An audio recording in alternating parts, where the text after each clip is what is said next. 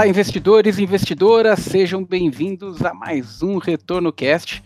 Meu nome é Luiz Felipe Vieira e a frase que eu vou usar, ela já é bem conhecida aí dos investidores de, de Margaret Thatcher, que não existe dinheiro público, existe apenas dinheiro do pagador de impostos. Meu nome é Felipe Medeiros e eu quero aproveitar aqui só para fazer um clamor, né?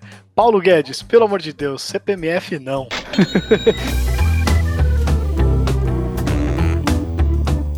E hoje nós temos como tema é, reforma tributária. E estamos com ninguém mais, ninguém menos que Bernard Api. Ele que é economista, mentor da proposta de reforma tributária em tramitação no Congresso. Entre 2003 e 2008, comandou a Secretaria de Política Econômica do Ministério da Fazenda e a Secretaria Extraordinária de Reformas Econômicas Fiscais do governo Lula. Seja bem-vindo, Bernardo. Obrigado, Luiz Felipe. Oi, Felipe, e o cumprimento aqui aos ouvintes do Retorno Cast. E esse tema é sempre recorrente aí no nosso país, dados emaranhados aí de tributos que nós temos, é uma dificuldade até da gente entender, até o, as pessoas mais especialistas têm dificuldade de entender o quanto pagam de impostos em cada um dos produtos ou serviços que existem, né? É, e Bernard, antes da gente entrar num tema mais espinhoso da, da, da reforma em si, né? É, você tem uma longa trajetória atuando né, em pautas de reforma tributária.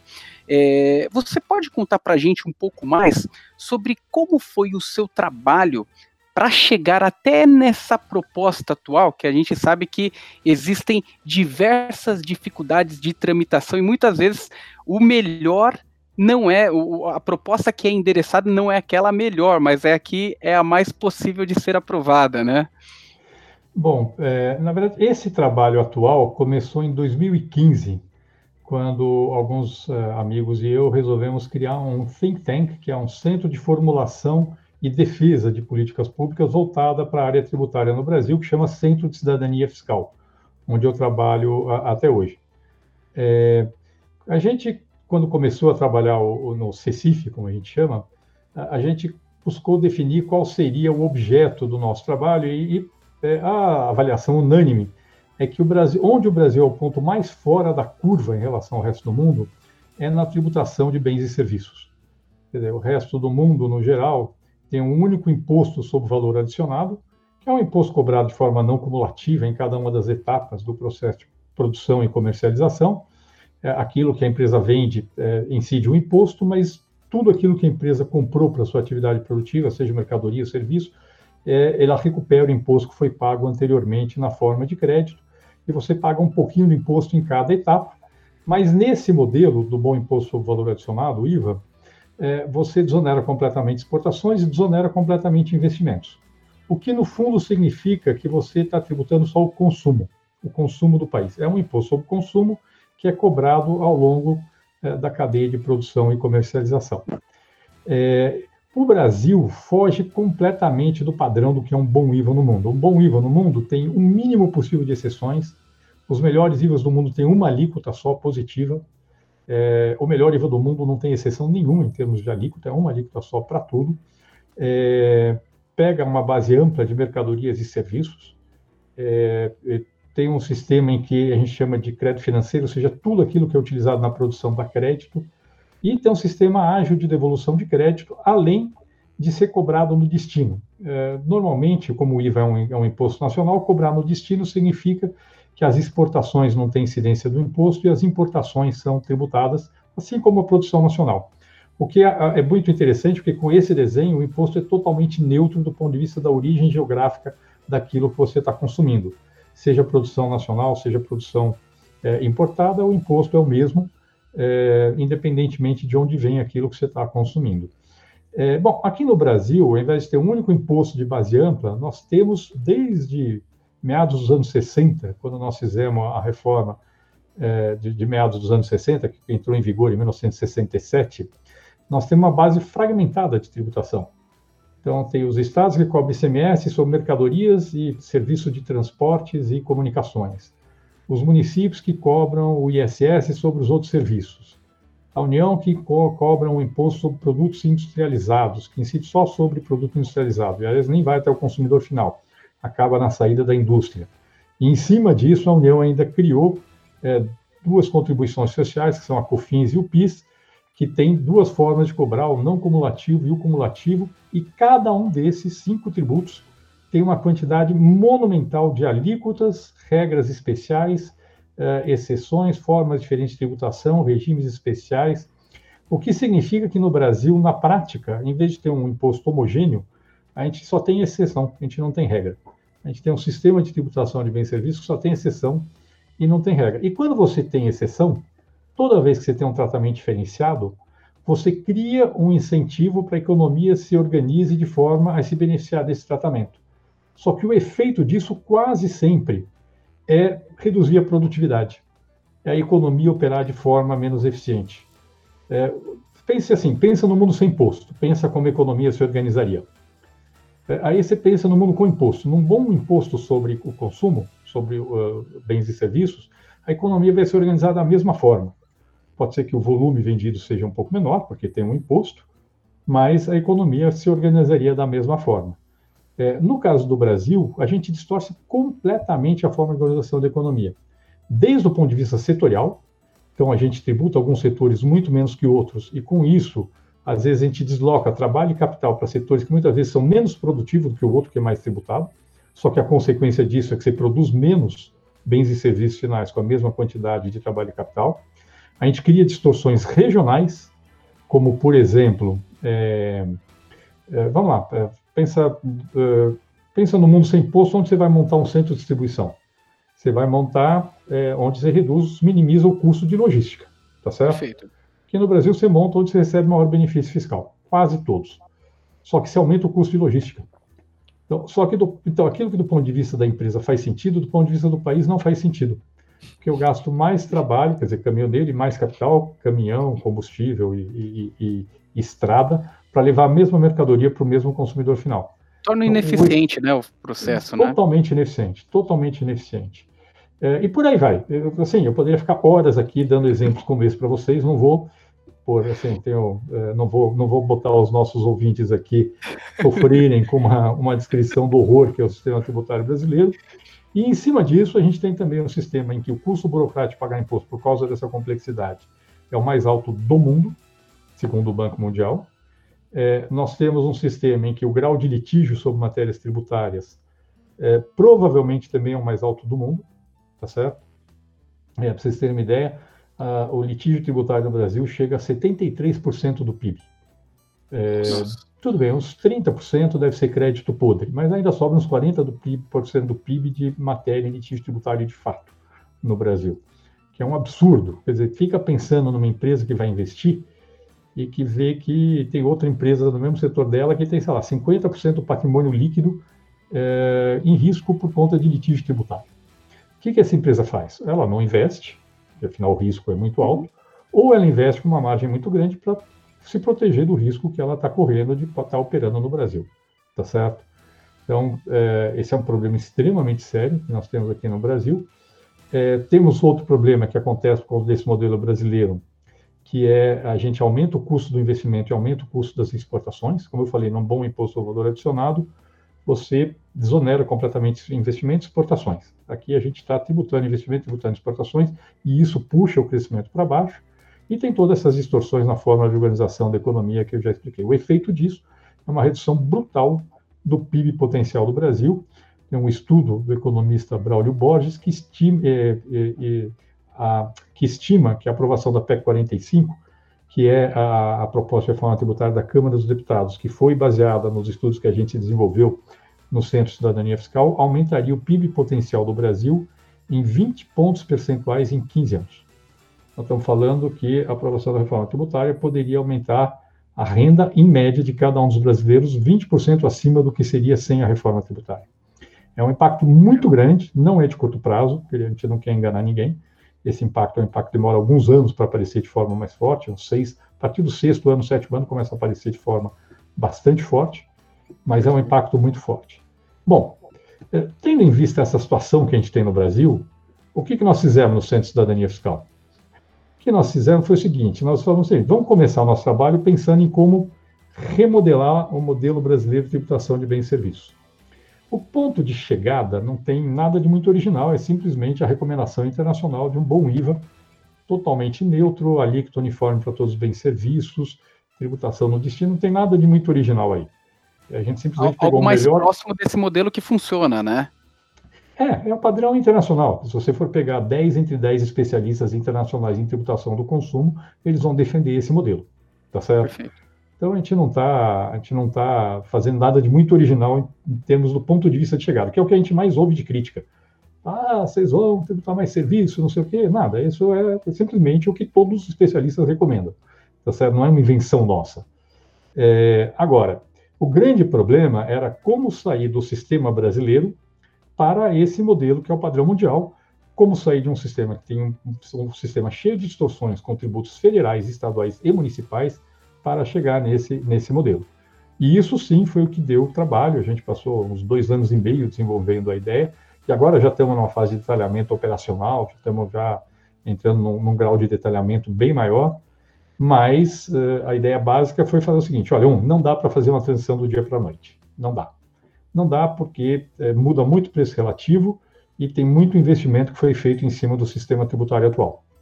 Então, o que a gente propôs foi uma transição de 10 anos, é, são dois anos que a gente chama de teste, criaria um novo imposto, que é o Imposto sobre Bens e Serviços, que vai substituir PIS, COFINS e IPI, que são federais, o ICMS estadual e o ISS municipal.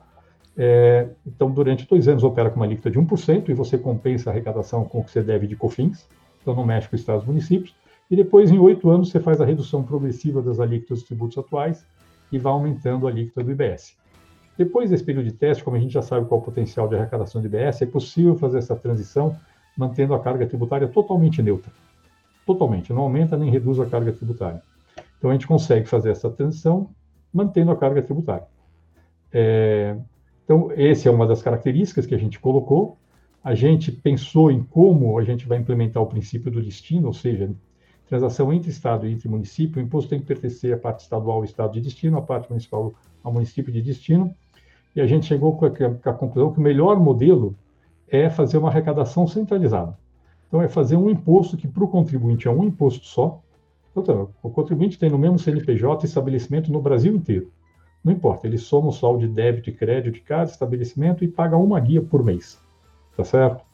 É, e é, ao fazer isto, é, a gente tem um modelo que tem uma arrecadação centralizada, é, tudo funciona por conta da nota fiscal eletrônica, isso é uma vantagem do Brasil, a gente está bem avançado na, na, implementação da nota fiscal eletrônica, na verdade, muito mais que a grande maioria dos outros países, inclusive desenvolvidos, tá certo?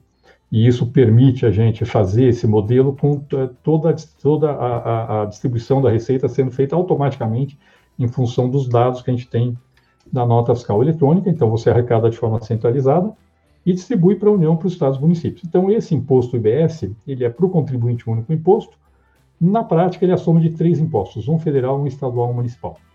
A gente propôs a alíquota uniforme para todos os bens e serviços, que é a recomendação internacional, tá certo? Mas a gente mantém sim a autonomia que eh, a União os estados e municípios possam definir sua alíquota. Então, como é que funciona isso? Funciona da seguinte forma: o, é, tem uma alíquota que é adotada automaticamente, que a gente chama de alíquota de referência, que é aquela que mantém a carga tributária atual. Então, o default no modelo é uma alíquota só no Brasil inteiro, que é igual para todos os bens e serviços. Se eh, a União, ou o Estado, ou o município quiser, eles podem botar a sua alíquota acima ou abaixo dessa alíquota de referência. Esse é um imposto sobre consumo. Eh, se você subir a alíquota a 1%, os preços ao consumidor no seu estado ou no seu município sobem 1%. Então, ele, ele é muito transparente, as pessoas sabem exatamente quanto estão pagando de imposto. É, e isso é muito bom do ponto de vista da responsabilidade política, que as pessoas hoje, é, especialmente as mais pobres, que consomem muito, pagam um monte de imposto naquilo que elas consomem e não têm ideia de quanto elas estão pagando. Agora elas vão saber exatamente quanto custa o governo e vão querer ver o retorno. É, você falou de fato, não existe dinheiro público, existe é dinheiro de pagador de imposto. É, é. exatamente isso.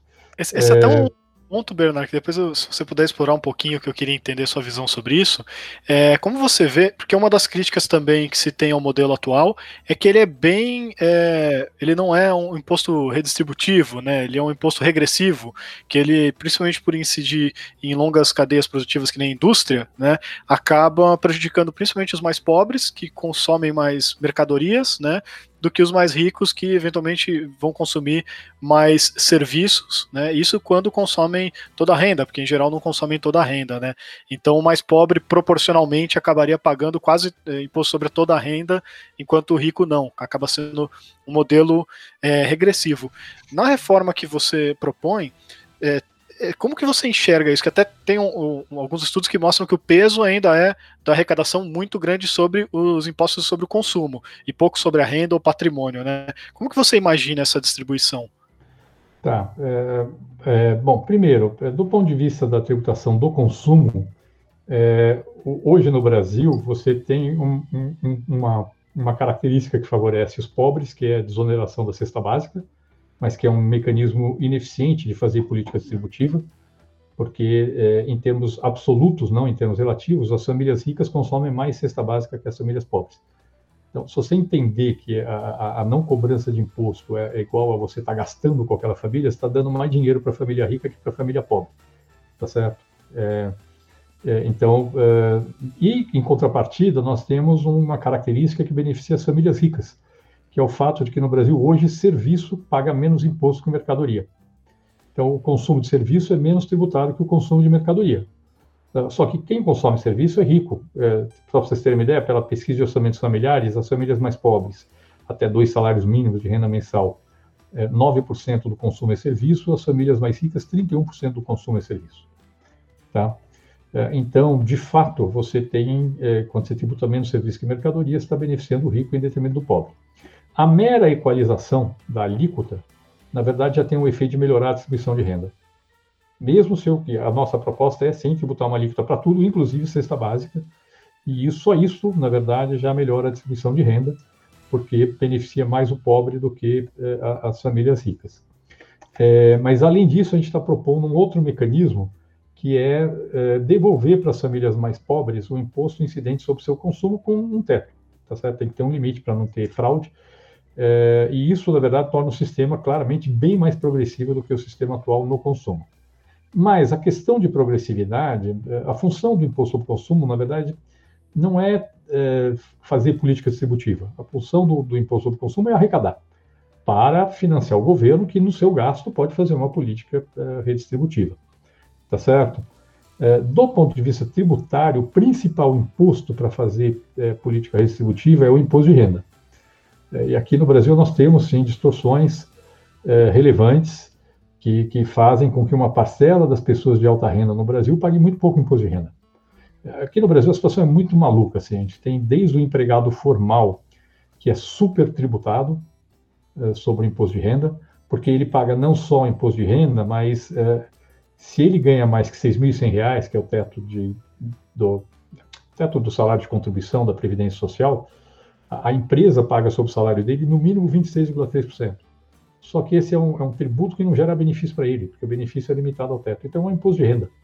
Então, economicamente, o empregado formal no Brasil, fazendo as contas certinhas, ele já paga, sei lá, 42,6% de alíquota marginal, quer dizer, cada 100 reais a mais que ele custa para a empresa, 42,6% é, é, é, um tributo que não gera nenhum benefício para ele, que é um imposto de renda. Tá certo? Aí eu tenho lá um servidor público que paga é, 27,5%, tá? principalmente se ele entrou depois de 2003, porque aí não tem esse custo a mais para o empregador acima do teto. É, e nós temos, é, finalmente, casos de profissionais liberais que se organizam como sócios de empresas para pagar menos imposto, a famosa pejotização, em que, sei lá, se a pessoa ganha. Aí depende muito da estrutura de custo da empresa, mas numa empresa padrão, em que 20% do faturamento é custo, mais os, os tributos, e ele tem mais os tributos, se ele tiver no lucro presumido e ele tem uma renda mesmo, antes do imposto de renda, de 40 mil reais, ele vai pagar 10% de imposto de renda. Se ele tiver uma renda acima de 50 mil reais, pode ser 100 mil, 200 mil, eh, a alíquota marginal é de 13,2%. Então a gente mora num país em que um empregado formal que ganha R$ 6.500 paga sobre cada 100 reais a mais que ele recebe, ou que na verdade ele custa para a empresa 42,6%, é, um, um, servidor público paga 27,5% e um, um, sei lá, um, um, profissional liberal que ganha 100 mil reais por mês paga, é, paga 13,2%. Então, de fato, a gente tem problema aqui no país. A gente tem problemas que precisam ser revistos, precisam ser repensados. Provavelmente muita gente que está ouvindo esse podcast está na situação de ser beneficiado por esse sistema, mas no fundo a gente tem que entender: a gente quer um país justo ou não quer. Não adianta a gente ficar discutindo as questões. Todos se beneficiam, né, no longo prazo, né? Todos se beneficiam de um sistema é, tributário mais justo, né? Isso Sem traz dúvida. mais escala, isso traz mais eficiência. Por exemplo, você acabou de falar que a gente vive num sistema de exceção. Isso traz entraves e burocracias para que outras empresas é, nem se arrisquem a, a, a trabalhar no território nacional, né? É, existem casos de grandes empresas que falaram, pô, Brasil, eu não, não me interesso, porque eu não quero nem começar a entender aquele sistema maluco de tributação, é, eu prefiro ficar longe, né? Então, o, o que isso também facilitaria na, na questão de eficiência, concorrência, consequentemente, mais qualidade, pessoas mais qualificadas, né? É, eu acho que a gente teria um ganho de longo prazo, como você mesmo disse, não é no curto, né? É no longo prazo, né, Bernard? É, e faz total sentido. No primeiro momento pode até parecer um revés, né? Principalmente uhum. para aqueles que são beneficiados, né? Mas no longo prazo, sem dúvida nenhuma, traz um, uma, uma eficiência muito grande.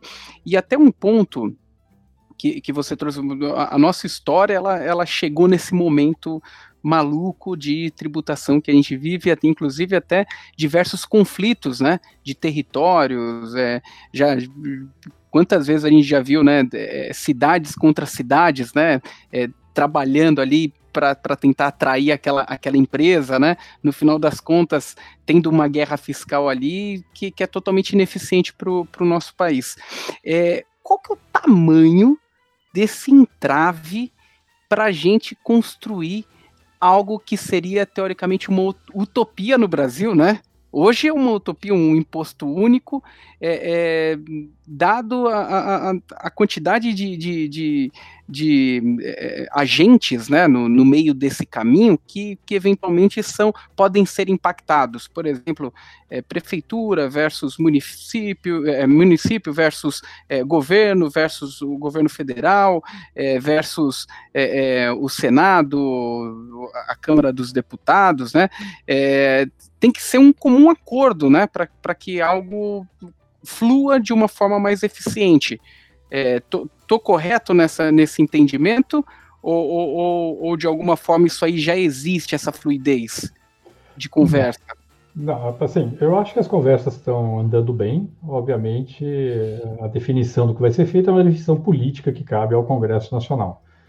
É, mas eu acho que está começando a ter uma compreensão muito grande de que as distorções que tem hoje é, na verdade, não só prejudicam o crescimento do país e prejudicam muito o crescimento do país, como é, também geram é, distorções distributivas que são muito pouco justificáveis, tá certo? Em que uma pessoa que tem renda muito menor que a outra paga muito mais imposto do que do que a outra.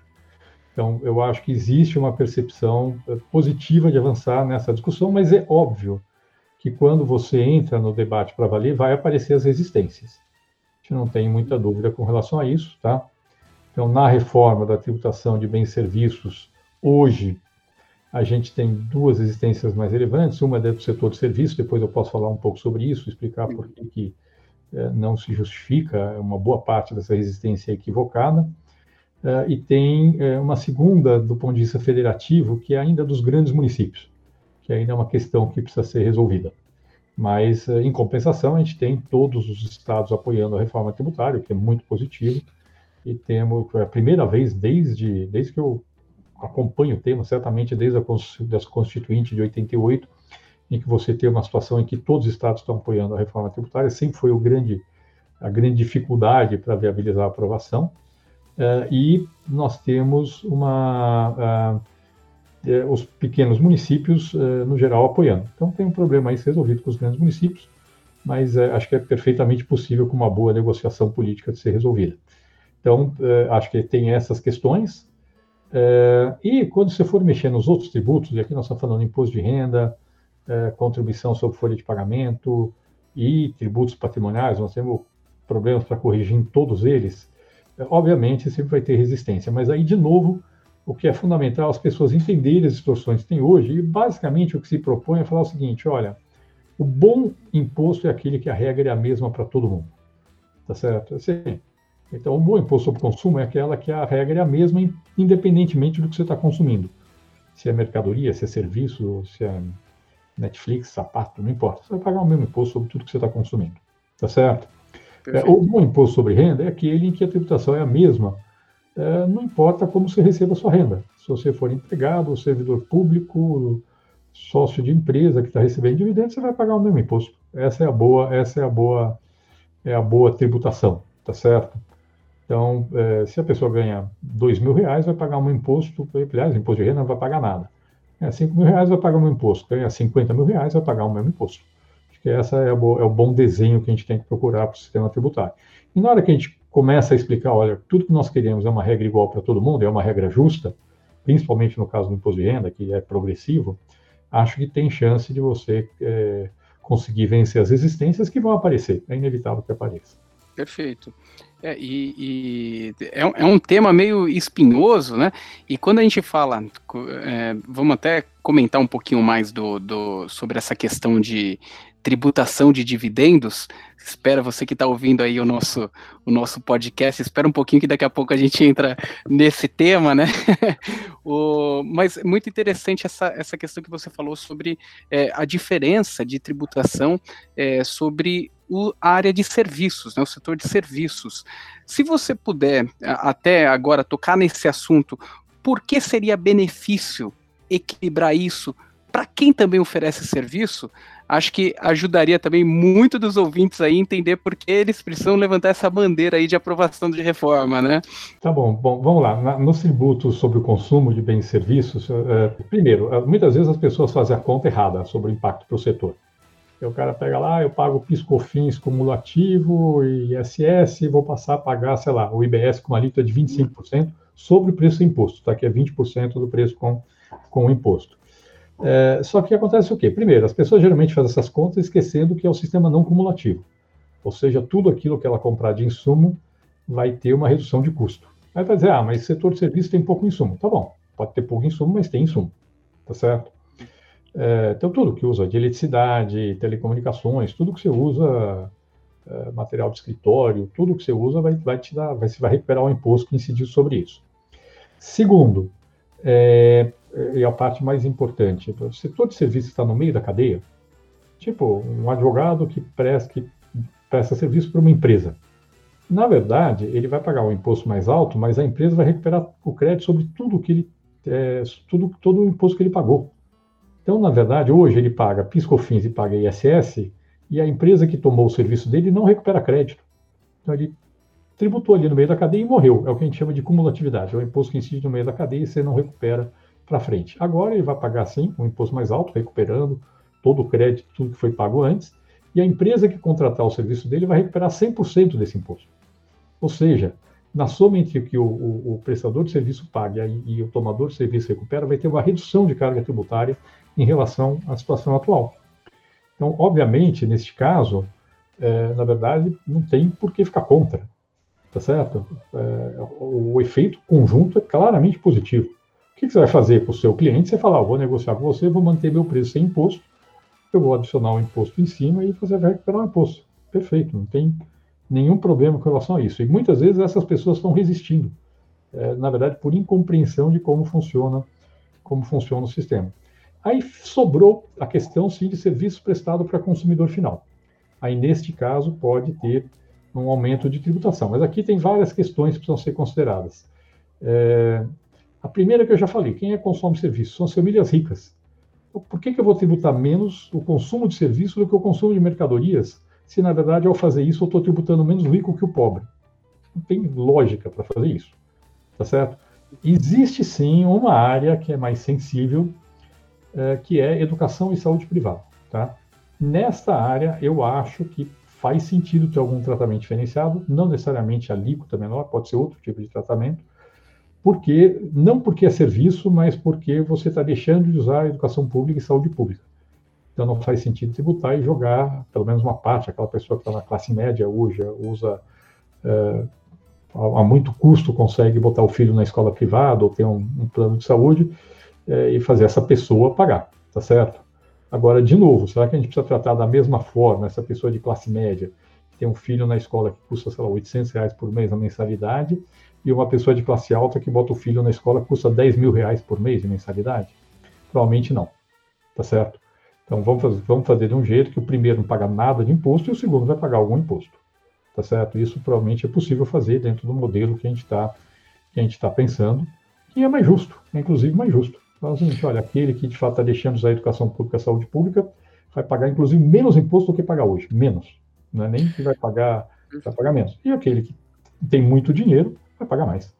Oh, Bernardo, até sobre esse ponto do, de alguns impostos ainda ficarem um pouco diferentes, imagino que a regra também valha para o que a gente fala de imposto pigoviano, né? Então, é aquele imposto que é para reduzir mesmo o consumo, aquele imposto sobre bebida, cigarro e alguns outros itens aí, né? É, eu imagino que eles também vão acabar se mantendo.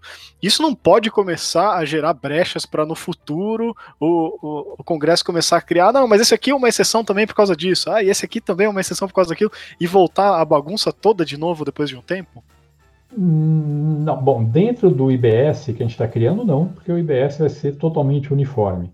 Sim, a ideia é ter um imposto seletivo, que a gente chama que é um imposto monofásico, incide só uma vez, ou na saída da indústria, ou na importação, é, que é, seria, a ideia é pegar, tributar aquilo que gera externalidades negativas. Então, fumo, bebida alcoólica, sim, muito provavelmente, todo mundo faz isso, tá certo? É, muito possivelmente combustíveis fósseis também, mas não para aumentar a carga tributária, para manter a carga tributária atual, tá? Porque os combustíveis, principalmente a gasolina, já paga bem mais do que é, a alíquota de 25% sobre o preço final. Então, aí seria só para manter a, a, tributação atual, mas já serve como um primeiro, um primeiro imposto sobre carbono, uma, uma prévia de um imposto sobre carbono que a gente estaria fazendo no Brasil. É, eu acho que isso não abre muito espaço para muita coisa, porque você precisaria, você precisaria de uma lei para poder introduzir um novo é, produto dentro desse, do escopo do imposto seletivo, e você vai ter que provar que ele tem algum efeito negativo do ponto de vista da saúde pública ou do meio ambiente, tá certo? É, e aí tem um, um, um trabalho a ser feito para provar que isso acontece. A gente sabe que isso acontece com fumo, a gente sabe que isso acontece com combustível fóssil, mas é uma questão que precisa, você vai precisar provar. Então, não acho que seja muito fácil criar esse novo imposto, não. Tem que não, fundamentar, não né? Tem que fundamentar, e se você criar uma coisa meio ad hoc, aí como a própria Constituição já define a regra geral, muito provavelmente, se o setor for atingido, tiver razões para dizer, olha, isso aqui não está prejudicando nem saúde nem meio ambiente, ela vai lá e ganha, na verdade, na justiça. Então, acho que. E dois, não é fácil aprovar imposto novo, não, tá? Deixar isso claro também. É, não, é, não é, as, pessoas, as pessoas acham que é, mas na verdade não é, não. É, então, eu não estou muito preocupado com isso, não. Eu acho que isso não, não vai gerar muita situação, vai ser uma coisa muito restrita. É, e basicamente o que a gente vai fazer é seguir o que o resto do mundo já faz, na verdade. E, e Bernardo, no, no, os impactos diretos na arrecadação, é, quais seriam de forma positiva ou negativa no curto prazo e no médio e longo prazo de forma positiva ou negativa, os impactos de arrecadação mesmo, não olhando para o bolso do, do, do, do, do, contribuinte, mas olhando para o bolso do, do nosso país mesmo, em termos de é, projetos, financiamentos, orçamentos né, de arrecadação. Até eu vou aproveitar para emendar na pergunta do Luiz Felipe, né? Porque a gente tá, tá todo mundo aqui do, do, do, meio financeiro, econômico, preocupado com a nossa dívida aí passando de 100% do PIB, né? E, e pô, a gente sabe que são gastos extremamente necessários agora, mas como é que a gente vai fazer para a gente manter uma saúde fiscal depois disso tudo, né? E a gente, até você comentou aqui que a proposta é manter exatamente a nossa carga tributária atual, né? Mas por outro lado, o próprio executivo já tem sinalizado que vai ter que aumentar imposto aqui ou acolá, enfim. É, como que a gente vai fechar essa matemática toda, né? Tá. É, então, é, na verdade, é, é, primeiro, o, o, dentro do desenho do IBS, nós estamos falando aqui da reforma tributação de bens e serviços, é, o desenho todo é feito para manter a carga tributária como proporção do PIB. Inclusive, todo assim, o que você tem de perda de receita em cada ano da transição, você vai suprir com o aumento da receita do IBS, então ele é totalmente neutro em termos de carga tributária com proporção do PIB. Mas, é, como eu disse, é, essa reforma tem um impacto muito positivo sobre o potencial de crescimento do PIB. E dessa forma, ela vai fazer com que a arrecadação cresça mais do que se a reforma tributária, mas mantendo a carga tributária como proporção do PIB. E o efeito é muito grande, tá?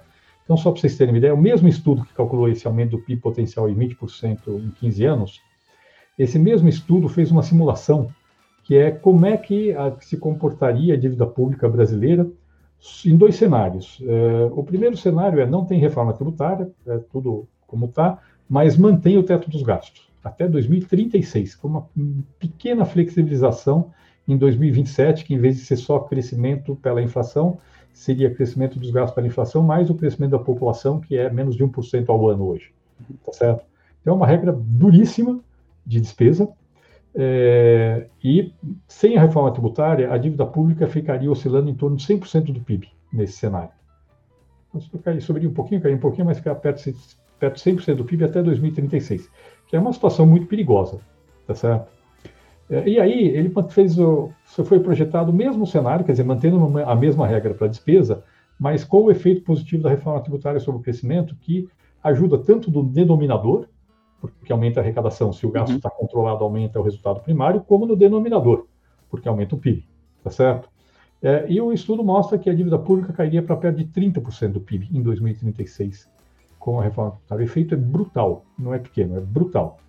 É, portanto, é, na verdade, a reforma tributária, pelo seu impacto sobre o crescimento, talvez seja a medida mais importante para assegurar a solvência do setor público brasileiro nos próximos anos, desde que, e isso é fundamental, ela venha acompanhada de alguma regra de contenção da expansão da despesa.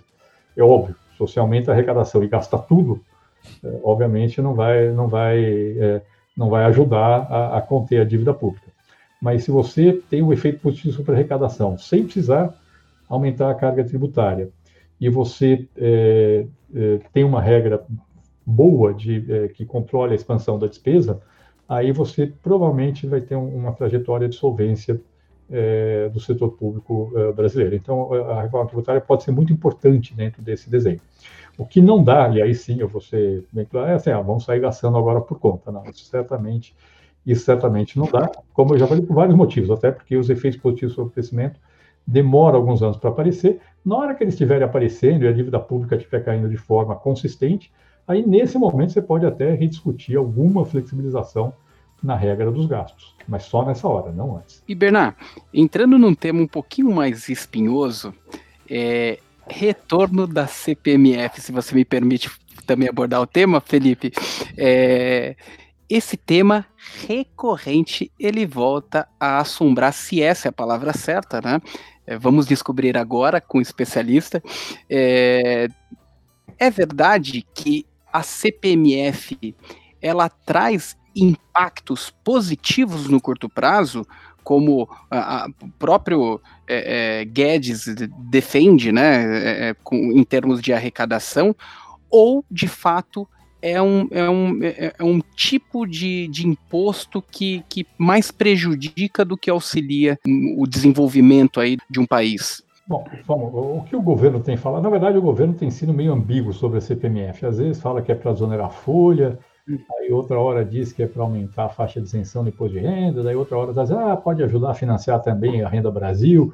Aí já começa, o terceiro item já é claramente aumento de carga tributária, tá certo? Para financiar gasto. Mas, supondo que nós vamos ficar na desoneração da folha, se for para financiar a desoneração da folha, aí tem duas questões. Um, é, se for uma desoneração da folha bem feita, e não é uma redução linear da contribuição sobre folha, queria deixar isso claro, é importante que as contribuições sobre folha tenham alguma correspondência com os benefícios que estão gerando. Porque se você tributa, uma, se a sua contribuição, o valor é, é menor que o valor presente do benefício, é, na verdade você está dando um subsídio para quem está tá, tá tendo o benefício da Previdência. Então hoje a gente tem uma situação de fato em que a gente tem uma sobretributação da folha de pagamento, o custo é maior do que o benefício, mas você não pode inverter e falar, não, agora o benefício passa a ser maior que o custo, tá certo? Porque isso você está dando um subsídio para essa Perfeito. pessoa. E muitas vezes não são as pessoas mais pobres do país, tá certo? Então, a boa contribuição sobre folha é aquela em que o valor das contribuições é atualmente equilibrado com os benefícios. Tem um problema, tem várias questões aí que você precisa mexer, são contribuições que incidem sobre a folha que não tem nada a ver com o benefício, tipo o sistema S, salário e educação, que deveriam estar em outra base. Tem esse problema que eu já falei para vocês, que é a contribuição acima do teto do salário de contribuição, que no fundo é um imposto de renda, que é, é, idealmente deveria ser eliminada, mas ser compensada por um aumento da alíquota mais alta do imposto de renda de pessoa física, tá certo? Para dar uma equilibrada. Não precisa chegar nos 42% que a gente tem hoje, mas é, seria, seria a gente aproximar, aproximaria mais o padrão brasileiro do resto do mundo. E tem um problema muito específico no primeiro salário mínimo, porque no Brasil a gente tem benefícios. Se você. O problema é o seguinte: é que para uma pessoa que ganha um salário mínimo ou perto de um salário mínimo, a contribuição tem muito pouco valor, porque ele vai receber o mesmo benefício quando ficar idoso sem contribuir. Entendeu? E a gente tem um sistema muito generoso de benefícios não contributivos para idosos, seja via BPC LOA, seja via o, a, o segurado especial rural. É, então, é, na verdade, faz muito sentido desonerar o primeiro salário mínimo, tá certo? Não, não completamente, mas deixar só uma alíquota que financia os benefícios de risco que o formal tem e o informal não tem. Não é financiar só quem ganha o salário mínimo, não, é financiar o primeiro salário mínimo de todos os salários. Tá? É, então, se uma, o problema é o seguinte: se tirar essas, a parte das contribuições que é distorsiva da folha, faz muito sentido e é bom do ponto de vista econômico. Tem vários efeitos positivos, tanto do ponto de vista é, de crescimento, como, por exemplo, desonerar o primeiro salário mínimo tem um efeito brutal sobre formalização, muito provavelmente, tá certo? É, é, como do ponto de vista distributivo também. É, agora, é, a grande questão é como financiar. E aí, assim, vamos, vamos ser bem claro, pessoal, não tem imposto bom, só tem imposto menos ruim, tá certo? É, Boa colocação. a grande questão é, será que a CPMF é uma boa forma de financiar? A CPMF é um imposto distorsivo, claramente. Se, ela é, se ele é mais distorsivo do que a contribuição sobre folha, eu não sei. Honestamente, não tenho como falar, tá certo? Mas ele claramente é um imposto distorsivo, que é um imposto que tem impacto negativo sobre o crescimento, tá certo? E, e aí a outra questão é, existem outras formas de financiar? Existem, corrigindo distorções do imposto de renda, por exemplo. Então aí você, ao mesmo tempo, está corrigindo distorções e eliminando o imposto que prejudica o crescimento, que é o imposto excessivo sobre a folha de pagamentos. Então, eu acho que a discussão tem que ser feita é falar o seguinte: olha, ok, é, faz sentido desonerar a folha, mas vamos fazer bem feito. Vamos desonerar a folha de uma forma inteligente e vamos financiar de uma forma que não gere novas distorções, como é o caso da CPMF.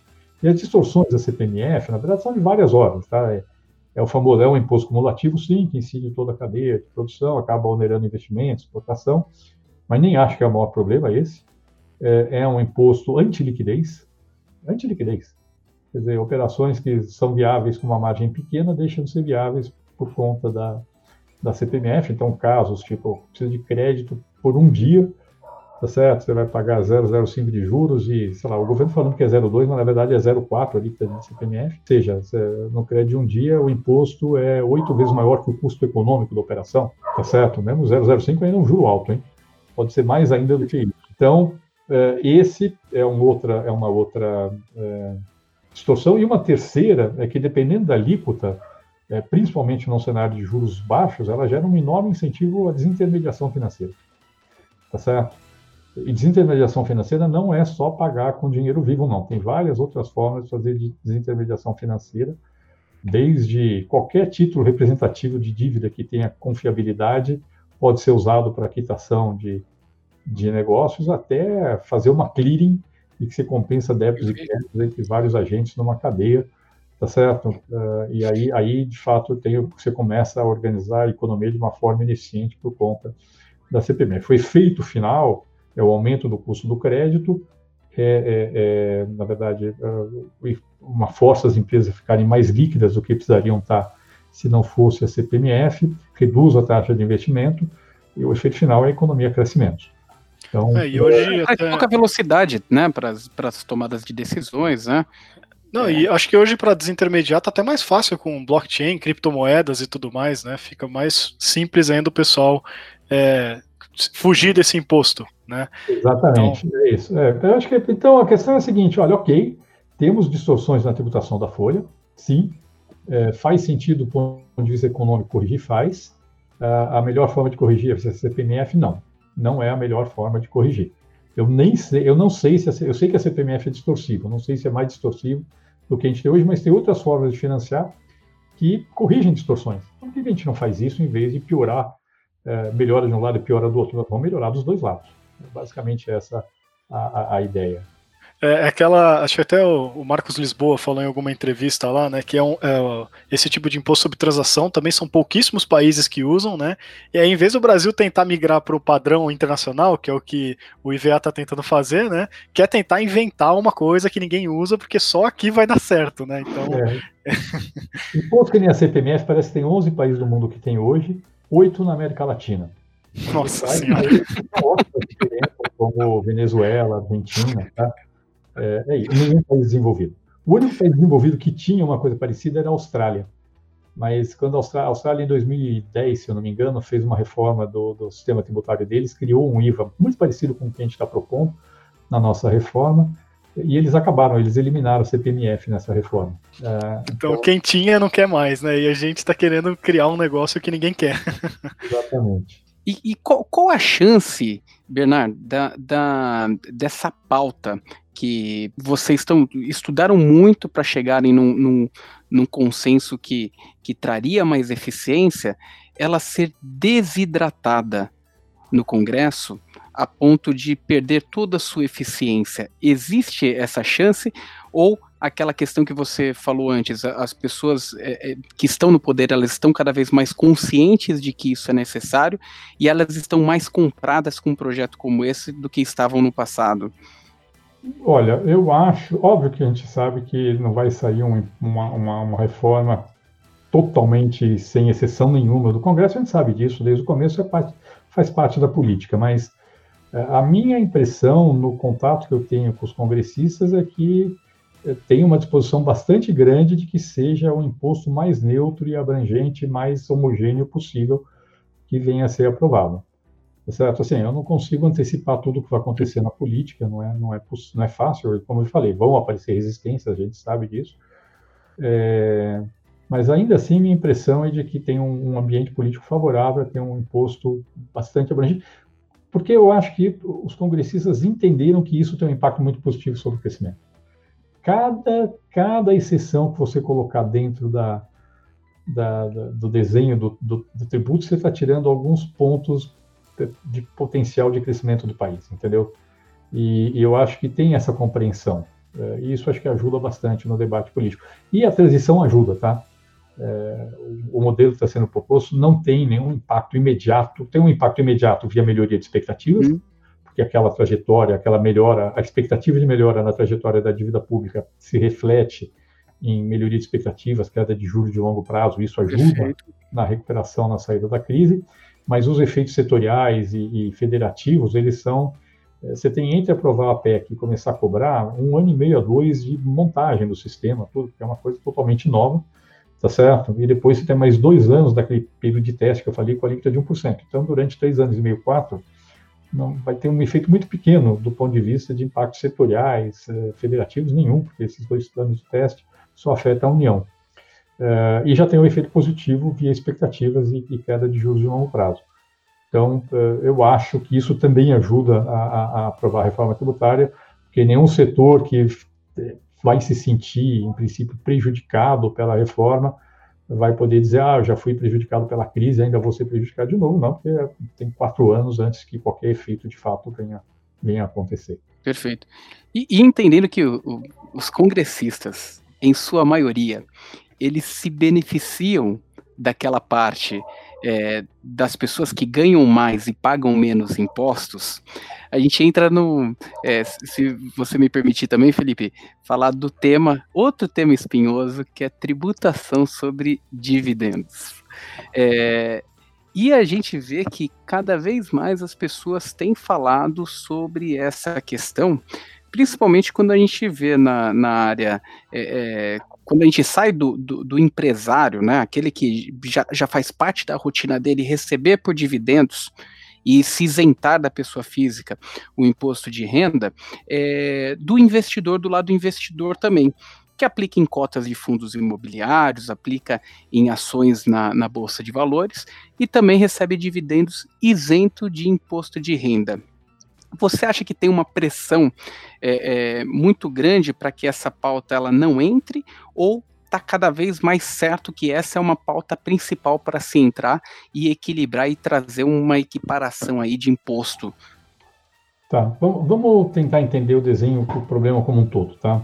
Perfeito. É, primeiro, em princípio, o modelo brasileiro de tributação exclusiva na empresa é, não é um modelo que, que distorsivo, é, pelo menos do ponto de vista distributivo. Fala assim, ó, se eu cobrei 34% da empresa sobre o lucro e não cobrei depois na pessoa física, na distribuição do dividendo, é, não cobrei 27,5% na pessoa física, a rigor não tem um problema distributivo aí dentro, em princípio. Mas tem sim dois problemas que aparecem aqui.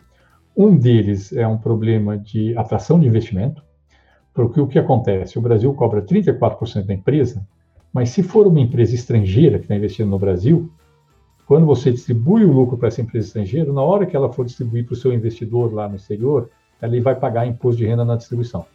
Então, se a gente pegar a média do imposto que incide na distribuição no OCDE, juntar com os 34% que tem no Brasil, já passa de 50%. Tá certo? Então, no fundo, a gente tem um modelo que afasta o investimento estrangeiro no Brasil, tá? E isso é um problema. É, tem um segundo problema, que é que acontece quando você paga na empresa menos do que 34% do lucro efetivo.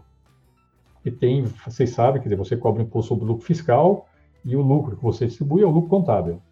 É, em, é, é na grande maioria dos casos, não em todos, mas na grande maioria dos casos, o lucro fiscal é, é, claramente menor que o lucro contábil. Por N ajustes, não estou nem questionando os, os, ajustes aqui, acho que tem que ser revistos, mas uma boa parte deles é simplesmente ajustes temporais, é, ajustes temporários, que, que faz com que o lucro contábil na prática seja até menos tangível do que o lucro do que o lucro fiscal, tá certo? Só que ao fazer isto, se a empresa e aí tem de tudo, tem desde empresa que paga uh, de de fato, perto de 34% do lucro contábil, até empresa que paga menos de 10% do lucro contábil de imposto de renda, tá certo? Mais contribuição social sobre o lucro líquido. E aí distribui isento para a pessoa física. Aí eu tenho um problema. Distributivo. Porque na soma do que pagou na empresa e e o que teve, e, e, a não incidência na distribuição, é, você acaba tendo um, uma subtributação. Aquele lucro que chegou no investidor foi pouco tributado na soma do que pagou na empresa e na distribuição. Isso acontece em empresas de lucro real, sim, mas acontece sobretudo em regimes simplificados, como é o caso que eu dei aqui do, do profissional liberal, que, vamos dizer assim, ele arbitra que o lucro dele é 32% da receita, mas se ele tiver pouca despesa, o lucro dele pode ser 80% da receita. Então ele pagou imposto sobre metade do lucro, mas não pagou sobre menos da metade do lucro e não pagou sobre mais da metade do lucro. Tá certo? Então aqui nós temos um problema. Tá certo? E eh, essa ideia, portanto, de reduzir a tributação na empresa e passar a tributar a distribuição, eh, ela corrige eh, essas duas distorções. Ela corrige o fato de que a alta tributação na empresa no Brasil é um desestímulo para o investidor estrangeiro, e ela corrige a, a baixa, ainda que parcialmente, ela corrige a baixa tributação do lucro recebido pelo pelo acionista quando ele é pouco tributado na empresa. É, ainda que não tenha carga tributária, não estou discutindo aqui se isso é para aumentar ou não, só se corrige duas distorções mantendo a carga tributária. Deste ponto de vista, eu acho que a medida faz sentido. Tá certo? Reduzir a alíquota na empresa e passar a tributar. Lógico que não faz sentido simplesmente manter a alíquota na empresa e passar a tributar a distribuição. Isso, obviamente, não faz sentido. Aí que o Brasil fica pouco competitivo mesmo. O grande problema aqui é que tem muitas formas de fazer isso. Tá? Tem muitas formas de implementar esse modelo. E aqui o diabo mora nos detalhes. Não tenho tempo aqui para explicar as N opções que existem, mas existem muitas formas de fazer e aqui realmente a forma de fazer faz muita diferença. Vou fazer tributar exclusivamente na fonte da distribuição, vou integrar com o imposto de renda na pessoa física, vou compensar o que foi pago na empresa, não vou compensar, como é que eu vou fazer? Cada, cada país tem um jeito diferente de fazer essa integração entre pessoa jurídica e pessoa física. Uh, e eu acho que, no fundo, o Brasil tem que, que, que discutir com muita calma esse, esse modelo. Tá? Mas é um tema que precisa, precisa ser discutido, né? Tem que ser discutido. Aí a pergunta fala, ah, mas isso vai prejudicar o acionista? Não necessariamente. Não necessariamente. Por quê? Porque se fala o seguinte, a, a tributação na distribuição sim afeta o acionista, mas a redução da alíquota na empresa aumenta o valor da empresa e, portanto, valoriza a ação dele. Então, no fundo, ele tem que avaliar os dois efeitos. É, um, tudo bem, um deles é a favor do acionista, o outro é, é contra o acionista. Então, pode ser que, obviamente, o efeito não é neutro entre empresas, mas é, no agregado, é, muito provavelmente, para a economia como um todo, é positivo. Então, eu, eu, eu, acho que não prejudica assim o, o tanto o, o, acionista, não. Pode ter alguma restrição, algum, algumas empresas vão ser beneficiadas, o acionista de algumas empresas vão ser beneficiadas e outros vão ser prejudicados. Pode começar a fazer conta, isso pode ajudar vocês a definirem qual é o qual setor tende a se beneficiar ou não, considerando esses dois efeitos, redução da alíquota na empresa e a tributação da distribuição. Eu não sei quais são as alíquotas, tá? Perfeito. E, Bernard, Bom, é, agradeço demais a, a sua presença aqui. É, chegamos aí à parte final aí conclusiva do nosso do nosso retorno cast. É um prazer ter você aí à frente dessa, dessa estrutura, tendo esse trabalho, esse cuidado, é, que a gente sabe que é um cuidado pró nosso país, pró Brasil. É, como consideração final, se você puder dar um recado para as pessoas que estão nos ouvindo, é, a respeito dessa reforma tributária e da necessidade dela ser aprovada para que tenhamos mais pessoas a favor aí desse, dessa agenda aí que vai trazer o Brasil para uma outra consistência de resultados. Tá bom, acho que o recado final é o seguinte: a reforma tributária não é um jogo de soma zero. Não é um jogo em que o que um ganha, o outro perde. Ele é um jogo de soma positiva. No agregado, todos ganham. Então, mesmo aquele setor que quando faz a conta fala, ah, não, eu vou, eu vou em termos proporcionais, vou pagar mais imposto do que pago hoje. Na hora que ele jogar na equação, fala, não, mas a, a demanda pelo meu, pelo meu produto, pelo meu serviço vai crescer 20% em função da reforma tributária ou mais, é, ela vai poder chegar à conclusão, opa, isso daqui para mim vai ser bom. É, esse resultado final vai ser bom para mim, tá certo? Especialmente no caso do setor de serviços, em que a elasticidade de renda da demanda é maior que 1. Ou seja, se a renda sobe 1%, a renda das famílias, a demanda por serviço cresce mais que 1%. É, então, tem que incorporar essas questões na, na equação. Se todo mundo tá, começar a olhar para o seu umbigo e achar que a reforma tributária é um jogo de soma zero, a gente não vai a lugar nenhum. Agora, não ir a lugar nenhum, a gente já sabe qual é o resultado, é só ver o crescimento do Brasil nos últimos anos. Acho que esse é o recado que eu tenho a dar. Olha, Perfeito. muito obrigado aí, Bernard. Perfeito. Essa, essa finalização deixar muito claro aí que o, a importância é, de uma agenda de reforma tributária aí no nosso país. E você que nos ouviu até agora também, muito obrigado. Aproveitando para falar, estamos nas outras mídias sociais também, no YouTube, youtube.com/barra mais retorno, Instagram arroba mais underline retorno, Telegram, o link na descrição, e e-mail para dúvidas, sugestões, críticas, retornocast arroba mais retorno.com. Felipe, obrigado também e pessoal, até a próxima. Um prazerzão, Bernard. Prazer foi meu. Obrigado pelo convite. Valeu, um abraço. Você ouviu Retorno Cast.